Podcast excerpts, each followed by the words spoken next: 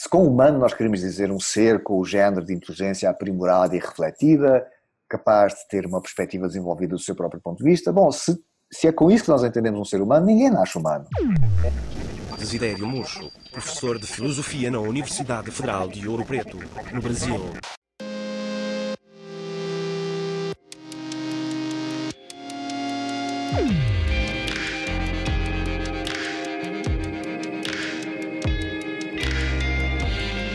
Carne esperta. Sou o Bicho, um jornalista do mundo das máquinas com o objetivo de investigar a inteligência humana. Olá, vamos então começar. 1. Um, Conte-me um exemplo de inteligência humana a acontecer. Há muitos exemplos uh, da aplicação da, da inteligência humana, uh, mas eu vou usar um exemplo clássico, curiosamente do século XIX, do apologista britânico William Paley. É aquela famosa passagem inicial do seu livro Teologia Natural ou Provas da Existência e Atributos da Divindade. Na verdade, eu penso que o livro nem está traduzido em português, o título original é Natural Theology or Evidences for the Existence and Attributes of a Deity. Esse livro foi publicado em 1809 e foi uh, um imenso sucesso e foi várias vezes reeditado. Foi o último livro que ele publicou em vida. Uh, Paley afirma que qualquer pessoa razoável que, ao passear pela sua charneca, que ficou famosa devido a esta passagem, ao, passear, ao passar pela sua uh, famosa charneca, se uma pessoa encontrasse um relógio, certamente que ela iria concluir que esse relógio seria o produto de uma inteligência, uma inteligência humana neste caso. Ora, a conclusão resulta de considerar a organização das diferentes partes do relógio com vista a uma determinada finalidade, que neste caso é dar horas. De maneira que um exemplo da inteligência humana a acontecer seria precisamente a manufatura de um relógio. Ora, há vários aspectos interessantes neste exemplo, mas eu quero uh, destacar uh, só um. É que não é antropocêntrico, ao contrário do que possa parecer. E não é antropocêntrico porque a concepção de inteligência que está aqui subjacente não exclui a inteligência dos outros animais. Uma ave, por exemplo, que constrói um ninho que serve uma certa finalidade, ou um castor que constrói uma represa que tem também uma finalidade. 2. Conte-me um exemplo de falta de inteligência humana a acontecer. É, os cínicos diriam que é muito mais fácil a segunda pergunta do que a primeira. Mas devido ao uso muitíssimo vago do conceito de inteligência, é de prever que grande parte das pessoas daria como exemplo de falta de inteligência aquilo que é, na verdade, uma aplicação inadequada da inteligência. Por exemplo, a invasão do Iraque por parte dos Estados Unidos na sequência do ataque de 11 de setembro de 2001 seria um exemplo desses, porque o Iraque não desempenhou qualquer papel naquele ataque terrorista e também não tinha armas de destruição maciça, ao contrário da mentira então insistente dos responsáveis norte-americanos. Contudo, este não é um exemplo de falta de inteligência, é um exemplo de inteligência malévola e mal aplicada, certamente, mas não de falta de inteligência. Por isso, uh, um exemplo da falta de inteligência humana a acontecer é, surpreendentemente, uma coisa como uh, a digestão. A digestão, ou qualquer outra função biológica como a digestão, não é algo que seja fruto das decisões humanas, apesar de ser em parte controlada pelo cérebro, e não é uma aplicação da inteligência, apesar de concorrer para uma finalidade, e é, que neste caso é, por simplesmente, permitir a persistência do organismo humano. 3.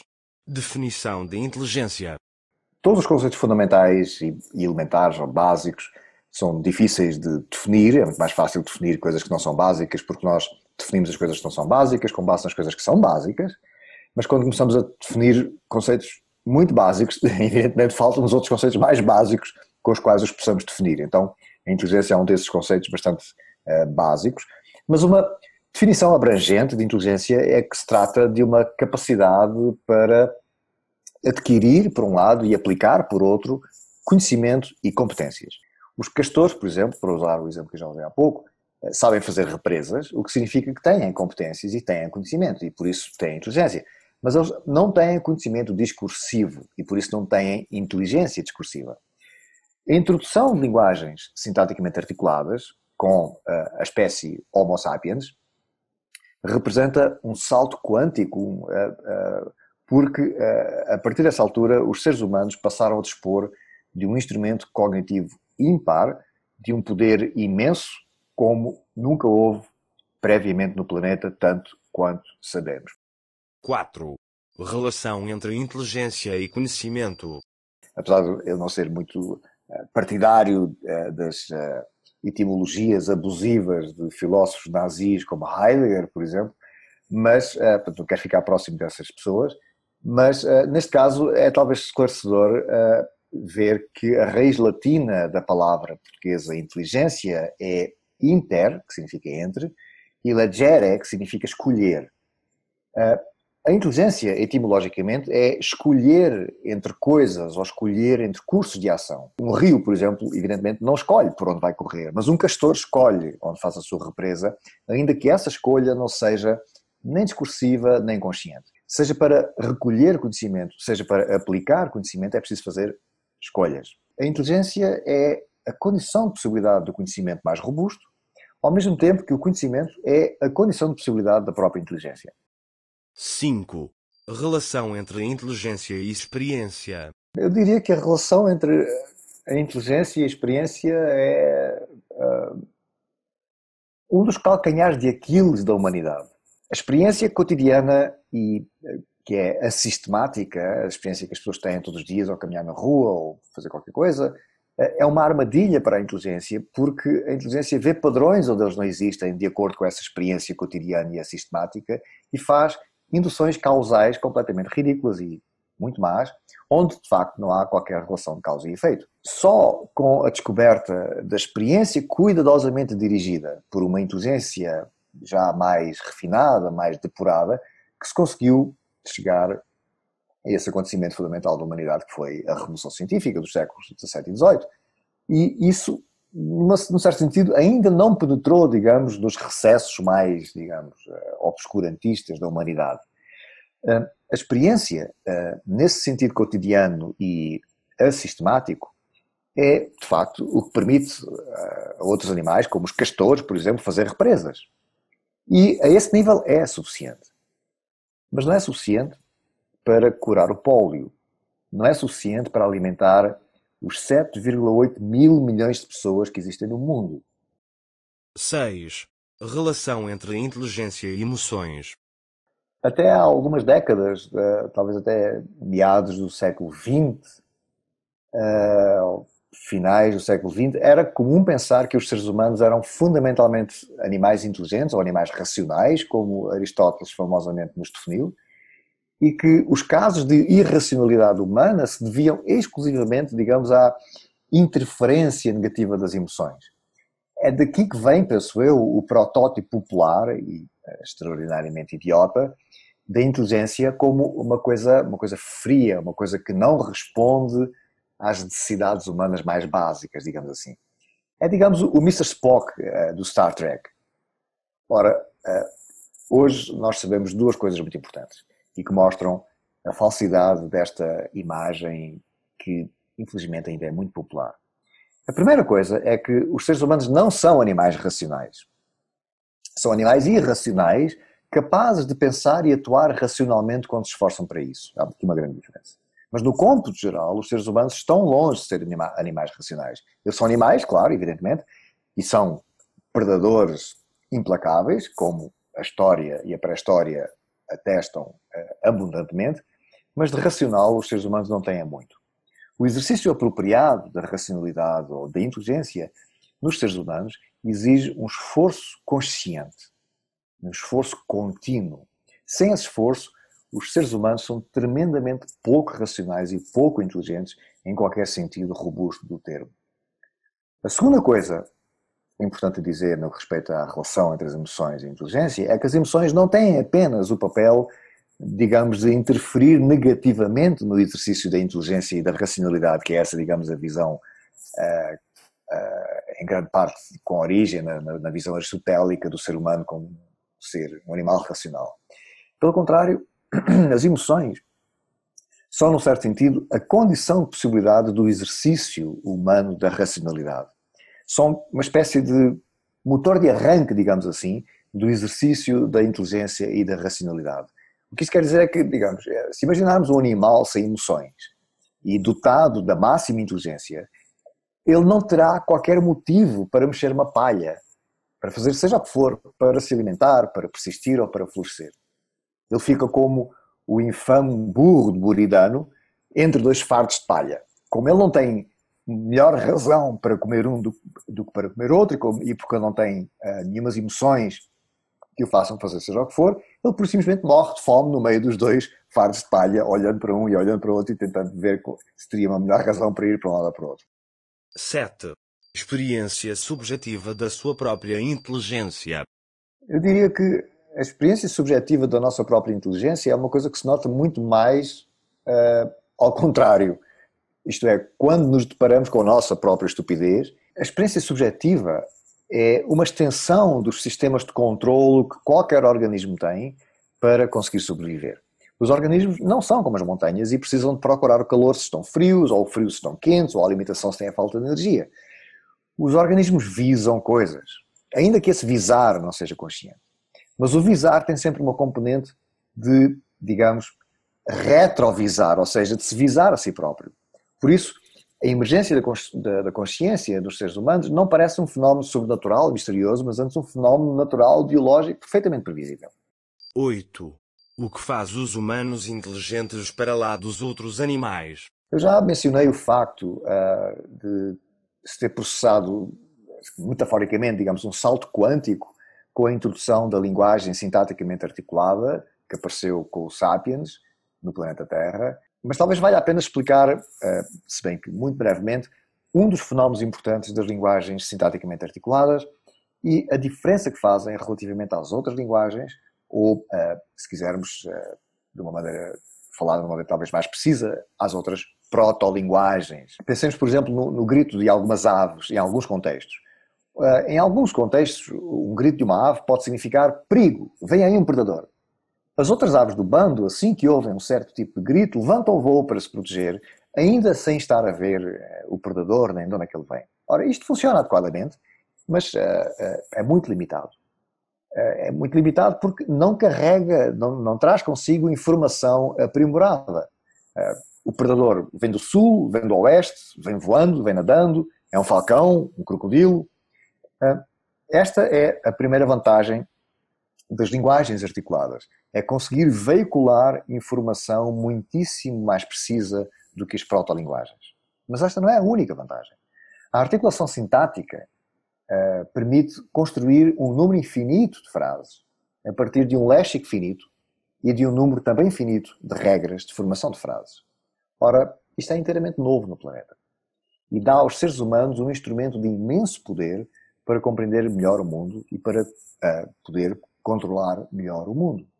A ironia aqui é que, digamos, a função biológica principal que este maravilhoso instrumento eh, linguístico e cognitivo desempenha é meramente social e não é primariamente cognitivo. Quer dizer, basicamente, e com alguma liberdade de linguagem, eh, é importante compreender que os seres humanos têm linguagens articuladas, quer dizer, basicamente para fazer novelas mexicanas, aproximadamente, e não propriamente para fazer física quântica. Isto é uma pena, mas é, é, é assim que as coisas são. 9. Contribuições inatas e contribuições adquiridas. Nós nascemos sabendo fazer várias, várias coisas e nascemos não sabendo fazer várias coisas. Por exemplo, nós nascemos sabendo fazer a digestão, sabendo reconhecer rostos humanos, mas não nascemos sabendo andar. Não nascemos, evidentemente, sabendo matemática, mas nascemos com os meios cerebrais que nos permitirão aprender linguagens sintaticamente articuladas, que, por sua vez, nos permite fazer matemática num certo sentido, se quisermos eh, falar de uma maneira mais uh, visual, digamos assim, ninguém nasce humano. Se com humano nós queremos dizer um ser com o género de inteligência aprimorada e refletida, capaz de ter uma perspectiva desenvolvida do seu próprio ponto de vista, bom, se, se é com isso que nós entendemos um ser humano, ninguém nasce humano. Nós nascemos como outros animais e tornamos-nos humanos. Tornamos-nos humanos por via da aquisição e desenvolvimento de várias competências, entre as quais se encontra crucialmente essa capacidade linguística para uh, dominar linguagens sintaticamente articuladas. 10. Qual é a importância do corpo? Um dos legados mais infelizes, eu diria, do uh, dualismo de Platão, e que está presente também em Descartes e noutros filósofos, uh, pendor religioso, mesmo quando eles não são, digamos, explicitamente religiosos, uh, é a ideia de que a inteligência é uma espécie de manto místico que está para lá da materialidade, do físico, está para lá do corpo, para lá do cérebro. Daí a resistência de tantas pessoas à ideia de que os fenómenos mentais sejam inteiramente redutíveis a cérebros num contexto material e social. Contrariando esta perspectiva, que do meu ponto de vista me parece um obstáculo muito sério ao desenvolvimento de uma compreensão científica da consciência e da inteligência, eu diria que sem corpo não há inteligência, uh, o género de inteligência que os seres humanos têm. 11. Como é que eu percebo se alguém é inteligente e se não está a fingir? Esta pergunta remete, ou faz lembrar, o conhecido teste Turing, uh, e uh, este teste é muito curioso, uh, não como é popularmente muitas vezes um pouco distorcido, mas tal como o próprio Alan Turing o formulou no, no seu famoso artigo da revista Mind. O teste Turing é uma experiência científica em que nós pomos uma, uma, pessoa a interagir com uma inteligência que ela não sabe se é natural ou artificial e ela interage com essa inteligência por meio, digamos, de um terminal de computador, um pouco como eu estou aqui a fazer com esta inteligência artificial me está a entrevistar. Então a ideia é que se a máquina que está do outro lado for capaz de enganar a pessoa, é porque a máquina é genuinamente inteligente. Ora, o que me parece mais profundo no, no teste Turing e na, na pleia de ideias que rodeiam o teste Turing é o seguinte: se houver uma máquina que por si própria seja capaz de enganar o ser humano, simulando a inteligência, então teria genuinamente inteligência. E a verdade é que, se pensarmos bem, evolutivamente, a inteligência humana é sistematicamente usada para enganar os outros seres humanos. E, e é de prever que isso tenha tido um papel importante na evolução. Se uma máquina é capaz de nos enganar, é porque é genuinamente inteligente. A dificuldade é que uma máquina, a menos que seja uma máquina no sentido orgânico do termo como nós, é sempre algo que foi programado por outras inteligências, de modo que a sua inteligência é meramente derivada e não primitiva. 12. Qual humano mais inteligente que conhece? A inteligência humana é muito enganadora, porque é sobretudo especializada e dirigida. Isto quer dizer que a mesmíssima pessoa, que é muito inteligente numas coisas, não é tanto noutras. A inteligência geral nem sempre anda a par da inteligência especializada, da inteligência dirigida. Os seres humanos conseguem ser competentes uh, e inteligentes, cirurgiões, por exemplo, mas com lacunas cognitivas gritantes se tentarem aprender outras coisas, como, sei lá, lógica ou matemática. 13. Como varia a inteligência do humano para o humano? Este é um problema, do meu ponto de vista, um problema social muito sério, do qual uh, é quase tabu uh, e, portanto, não se fala nos meios de comunicação. Em parte porque os seres humanos se recusam a enfrentar uh, a ideia de que há pessoas, infelizmente, com graves limitações cognitivas e que por isso mesmo precisam de mais apoio e de orientação. Como hoje em dia, infelizmente, está na moda, digamos, o igualitarismo, não é? Que sentem necessidade de mentir e dizer que toda a gente tem capacidade para aprender cálculo, toda a gente tem capacidade para aprender física ou para aprender filosofia, o que é uma grandíssima mentira. 14. Como é que um humano pode aumentar a inteligência? Nós sabemos hoje com uma clareza como nunca soubemos antes na história da humanidade, que o exercício da inteligência humana depende crucialmente de ter uh, um ambiente apropriado. Sem esse ambiente, os seres humanos são terrivelmente estúpidos. Os seres humanos precisam de um ambiente propício à reflexão cuidadosa, à procura imparcial de provas, ao desenvolvimento de instrumentos para a promoção do florescimento humano. Nós não vivemos nesse ambiente. Vivemos num ambiente desregrado de mentiras políticas, mentiras publicitárias e mentiras jornalísticas. É, uma, do meu ponto de vista, uma completa desgraça. Aumentamos a inteligência humana quando nos esforçamos para aumentá-la e quando organizamos o ambiente, o ambiente em que vivemos, de maneira a potenciar o uso cuidadoso da inteligência. O ambiente frívolo atual é exatamente o oposto daquilo que precisamos para aumentar a nossa inteligência. E isso é uma péssima notícia do meu ponto de vista. 15. O que ainda o irrita na inteligência artificial? Bom, uh, não há nada que me irrite especificamente de, na inteligência artificial em si, propriamente dita, mas é um pouco irritante ou um pouco delirante, digamos, Hoje em dia é muito comum chamar inteligência artificial a meia dúzia de algoritmos simplistas que foram concebidos sobretudo para tornar, por exemplo, os telemóveis viciantes. Né? Isto, isto, isto, é uma piada de mau gosto, né? chamar a essas coisas inteligência artificial. Mas, à parte disso, não há nada especial que me irrite na inteligência artificial. Irrita muito mais a estupidez uh, natural do que a inteligência artificial. 16.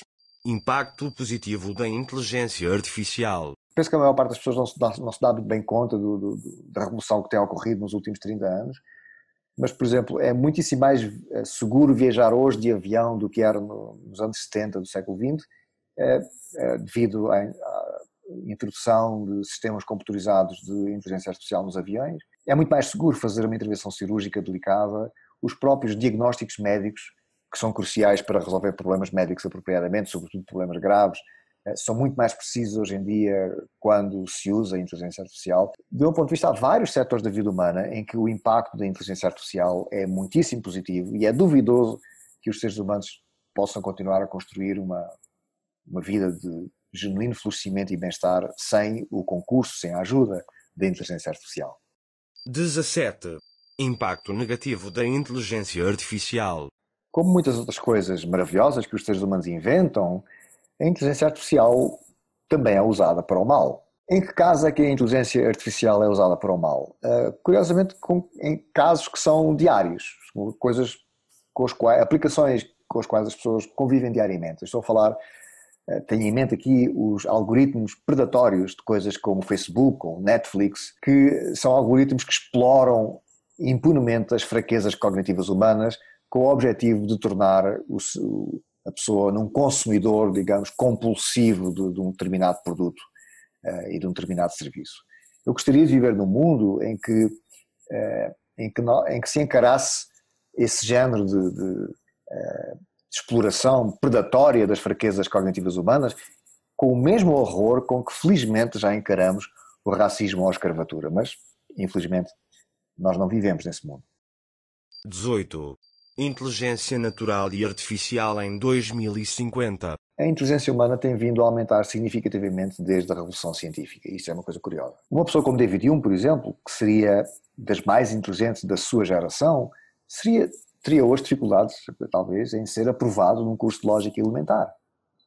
Não se sabe bem a que é que se deve este fenómeno, mas é um fenómeno feliz. Em parte terá a ver com melhor alimentação, mais saúde, eh, tem a ver com coisas puramente eh, orgânicas da, da, eh, da maneira como as pessoas vivem. Quanto à inteligência artificial, o que é de prever são, é a existência de várias aplicações de inteligência artificial muitíssimo boas, mas muito específicas.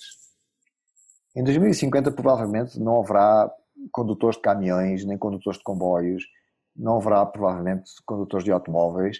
A inteligência artificial será melhor nessas tarefas, devidamente supervisionada por seres humanos, 19.